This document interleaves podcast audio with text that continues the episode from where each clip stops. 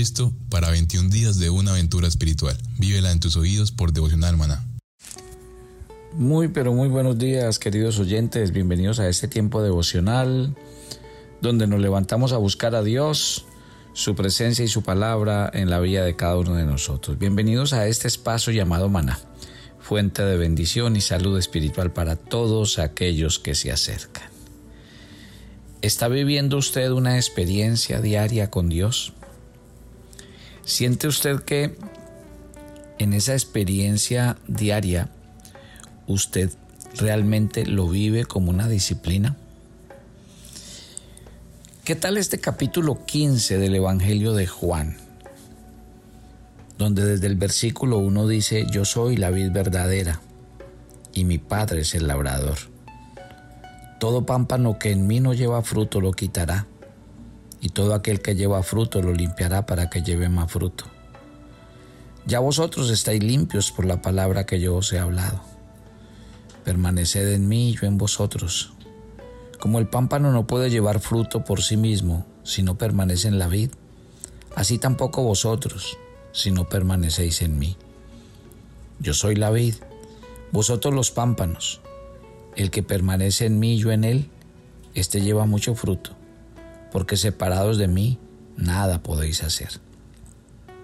El que en mí no permanece será echado fuera como pámpano, se secará. Lo recogen, lo echan en el fuego, arde. Si permanecéis en mí y mis palabras permanecen en vosotros, pedid todo lo que queréis y os será hecho. En esto es glorificado mi Padre en que llevéis mucho fruto y seáis así mis discípulos. Como el Padre me ha amado, así también yo os he amado, permaneced en mi amor. Si guardareis mis mandamientos y permaneciereis en mi amor, así como yo he guardado los mandamientos de mi Padre y permanezco en su amor, estas cosas os he hablado para que mi gozo esté en vosotros y vuestro gozo sea cumplido. Tremendo este pasaje. Diez veces en estos versículos que acabamos de leer, comenzando desde el 4, usted lee la palabra permanecer. Entonces estamos hablando de lo que es permanecer en Cristo. Permanecer en Cristo realmente es una de las grandes y más importantes tareas que tenemos como hijos de Dios. Póngame atención y tratemos de, de explicar este texto. Aquí uno vamos a encontrar cuatro identidades. La primera, hay una vid, un labrador y dos tipos de pámpanos. Muy claro, ¿quién es la vid? El Señor mismo, el Señor Jesús lo dijo en el versículo 1, yo soy la vid verdadera. O sea que la vid es Jesús. Mire que en el versículo 5 ahora habla de quién es el labrador. El que cuida la vid, el que cuida los pámpanos. Y Jesús lo dice, mi Padre es el labrador. Ahora, ahora hablemos de los pámpanos. En el versículo 5, el Señor dijo, vosotros sois los pámpanos. O sea, Él estaba hablándole a sus discípulos. Ustedes son los pámpanos, pero hay dos tipos de pámpanos los que permanecen y producen fruto. Y también dice que hay pámpanos que no permanecen, que no producen fruto, que son cortados, que se secan, que son quemados, que van a arder. A ver, preguntémonos, ¿cómo entendemos esto de los pámpanos? ¿Quiénes son los pámpanos sin fruto? Que menciona el versículo 2, porque ahí dice el pámpano que no da fruto. Y después el versículo 6 cuando habla de ese pámpano dice que es echado, se seca, es recogido, arrojado al fuego y arde. ¿Quiénes son los pámpanos sin fruto?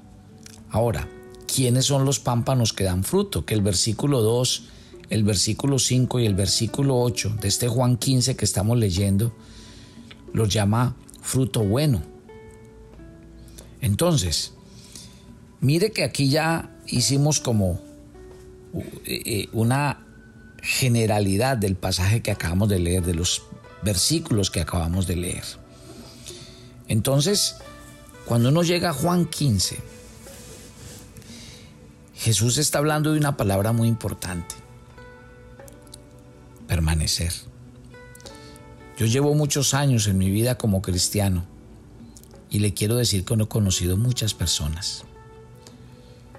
Desde que comencé mi vida cristiana, yo creo que son más bien pocos los que hoy permanecen en esta tarea. Yo sé que ustedes también conocen muchas personas que hasta los evangelizaron a ustedes, les compartieron de Cristo, les hablaron de la fe y hoy están completamente apartados. Yo tengo un dicho diciéndole a la gente, si usted quiere conocer gente, váyase para una iglesia. Por una iglesia pasan ríos y ríos de gente. Y le voy a dar un dato. Usando el Evangelio de Juan, eh, vamos a hacer como un recorrido y usted se va a encontrar que en el ministerio del Señor Jesús pasó exactamente lo mismo. Mire, devolvámonos en el Evangelio de Juan. Vaya al capítulo 2 y en el versículo 3 Jesús estaba en Jerusalén, en la Pascua, durante la fiesta, haciendo todo tipo de señales, de maravillas, de milagros. Y en el versículo 23 de Juan 2 dice, muchos creyeron en su nombre. Ahora, eso se oye muy bonito, se oye bien. Pero si usted lee el verso 24, dice, pero Jesús no se encomendaba de, a ellos, porque él conocía a todos los hombres, porque él no necesitaba que nadie le diera testimonio acerca del hombre, porque él mismo sabía lo que estaba en el hombre. Jesús sabía que ahí había mucho, porque el, versículo 23 dice que eran muchos pero él sabía que la fe de muchas de esas personas era falsa. Era una fe pegada con babas, era una fe superficial. Creyeron en él, pero creyeron en sus milagros, creyeron en lo que él podía hacer por ellos, pero realmente no eran cristianos verdaderos. Ahora, si seguimos avanzando, si uno sigue avanzando en, el, en, en este texto, por allá en el Evangelio, en el mismo Evangelio de Juan, pero por allá en el capítulo 6, en el versículo 66, Jesús estaba hablando. Y Jesús estaba hablando de milagros, de las maravillas que él había hecho. Pero ¿sabe qué pasó? Dice en el versículo 66 que muchos de sus discípulos se retiraron, que ya no andaban más con él, que se fueron, que no permanecieron, sí, que no se quedaron. Y Jesús le dijo a los doce, en ese Juan capítulo 6, en el verso 67, ¿ustedes también se quieren ir? A lo que Pedro respondió, Señor, ¿a quién iremos? Tú tienes palabras de vida eterna. Nosotros hemos conocido, hemos creído que tú eres el santo de Dios. Pero Jesús le respondió, ¿acaso yo mismo no os elegí a vosotros los doce y uno de vosotros es un diablo? ¿A quién se estaba refiriendo? A Judas, quien lo iba a, traicionar. En el capítulo 8 del mismo Juan, en el, versículo 30, dice que muchos llegaron a creer y vuelve a utilizar la palabra muchos. Muchos hicieron algún tipo de, profesión de permitir eh, eh, que, que sus vidas se acercaran a Jesús. Pero sabe, ya dice el versículo 31, que Jesús le estaba diciendo a aquellos judíos que habían creído en él, si ustedes permanecen en mi palabra, entonces verdaderamente seréis mis discípulos. Si ustedes realmente permanecen, serán genuinos, serán discípulos genuinos, serán personas que realmente están en la fe. Y mire que en el 32 de Juan 8, que ustedes conocen muy bien este versículo, dice, y conoceréis la verdad, y la verdad os hará libres. Ellos no habían llegado aún a conocer la verdad, no habían aún sido liberados por la búsqueda de la verdad, vivían todavía esclavos del pecado. En el capítulo 12 hay un grupo muy interesado, o más bien muy interesante en el versículo 42. Dice, muchos de los principales creyeron en él, pero debido a los fariseos que no lo confesaban, entonces ellos, por temor a que fueran sacados de la sinagoga, no confesaban al Señor. Increíble, amaban más la aprobación de los hombres que la aprobación de Dios. Aquí que encuentra uno, mire el ejercicio que estoy haciendo en el Evangelio de Juan. Mire cómo a través de cada pasaje encontramos que la palabra es muchos creían, muchos se convertían, muchos seguían a Jesús, muchos, pero luego encuentra uno la sorpresa, que de los muchos, más bien eran pocos los que realmente estaban. Su fe era genuina, verdadera. ¿Y a dónde se notaba? En que permanecían. El capítulo 13 de este Juan cuando Jesús lava los pies de los discípulos, mire que en el versículo 10 el Señor le dice a Pedro, el que ha sido lavado únicamente necesita lavarse los pies y está totalmente limpio. Vosotros estáis limpios, pero no todos vosotros. Claro, él sabía que en el grupo alguien, sabía que alguien lo iba a traicionar y por eso dijo, no todos estáis limpios. Otra vez, ellos no tenían ni idea quién era. Entonces, cuando yo leo todos estos capítulos, me acuerdo de Primera de Juan en el capítulo 2, en el verso 19, cuando el Señor dice, ellos salieron de nosotros, pero no eran de nosotros. En Juan capítulo 15, lo que estamos leyendo esta mañana, nos hablan de que aunque muchos están, muchos oyen, muchos se interesan, muchos comienzan esta carrera, muy pocos la terminan. Mi querido Hijo de Dios, cuando yo le digo a usted que hay que vivir una experiencia diaria con Dios, el secreto de esa experiencia es permanecer.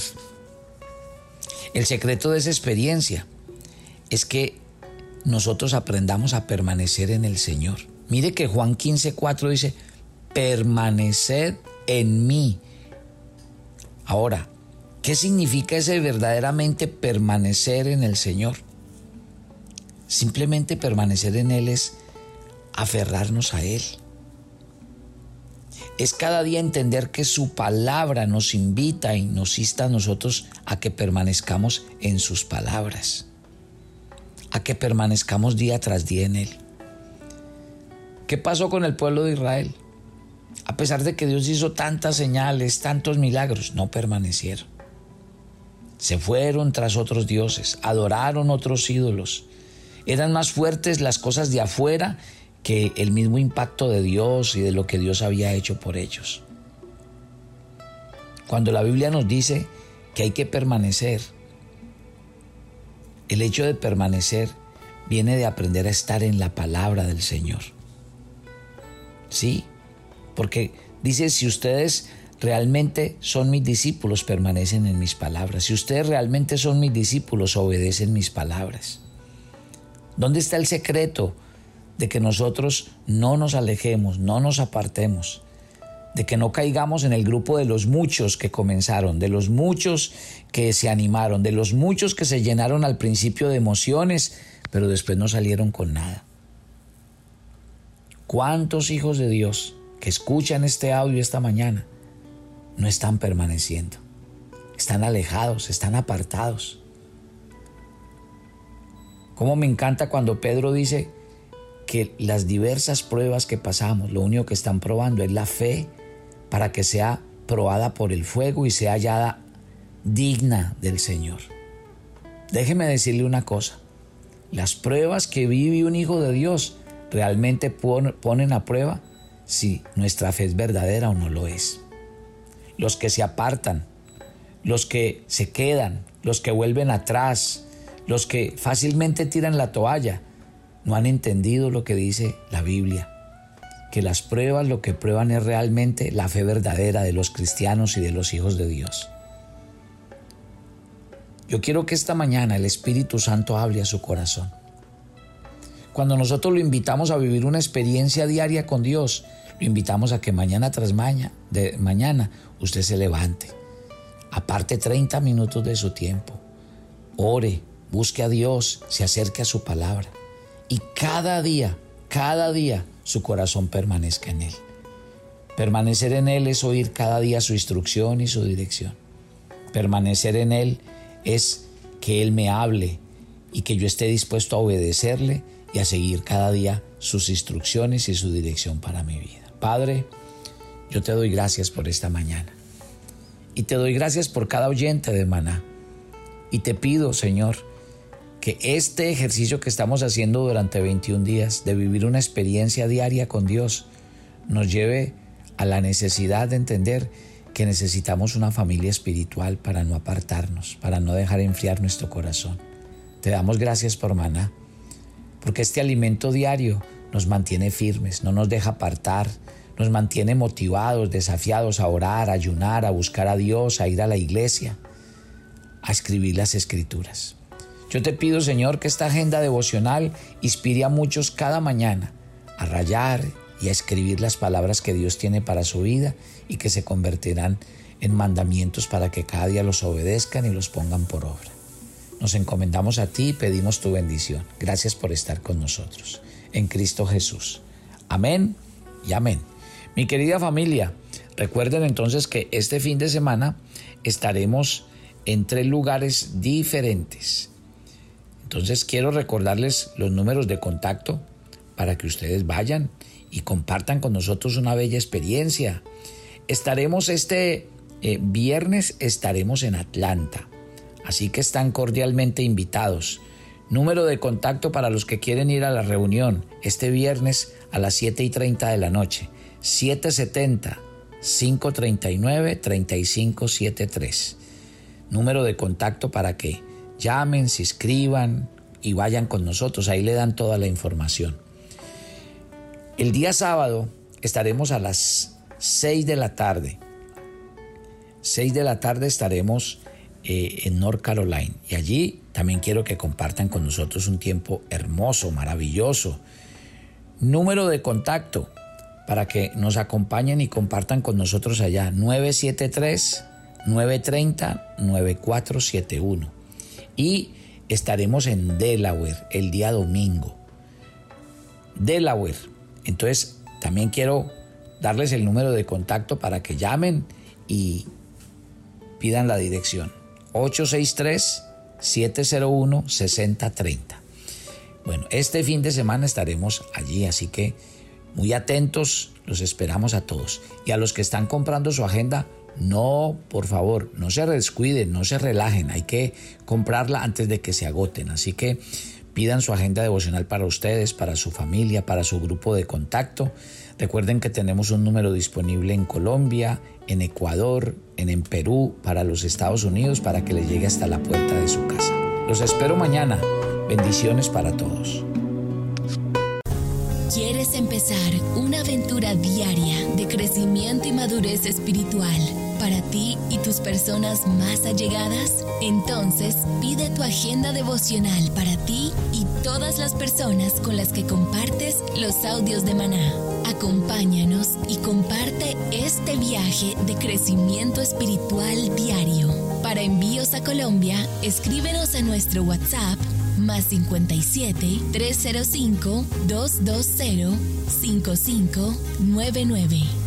Para Estados Unidos, contáctenos a nuestro WhatsApp más 1 646 593 2535 más 1 646 593 2535 y para Ecuador, comunícate a nuestro WhatsApp más 593 más 593 99 331 2750 más 593 99 331 2750.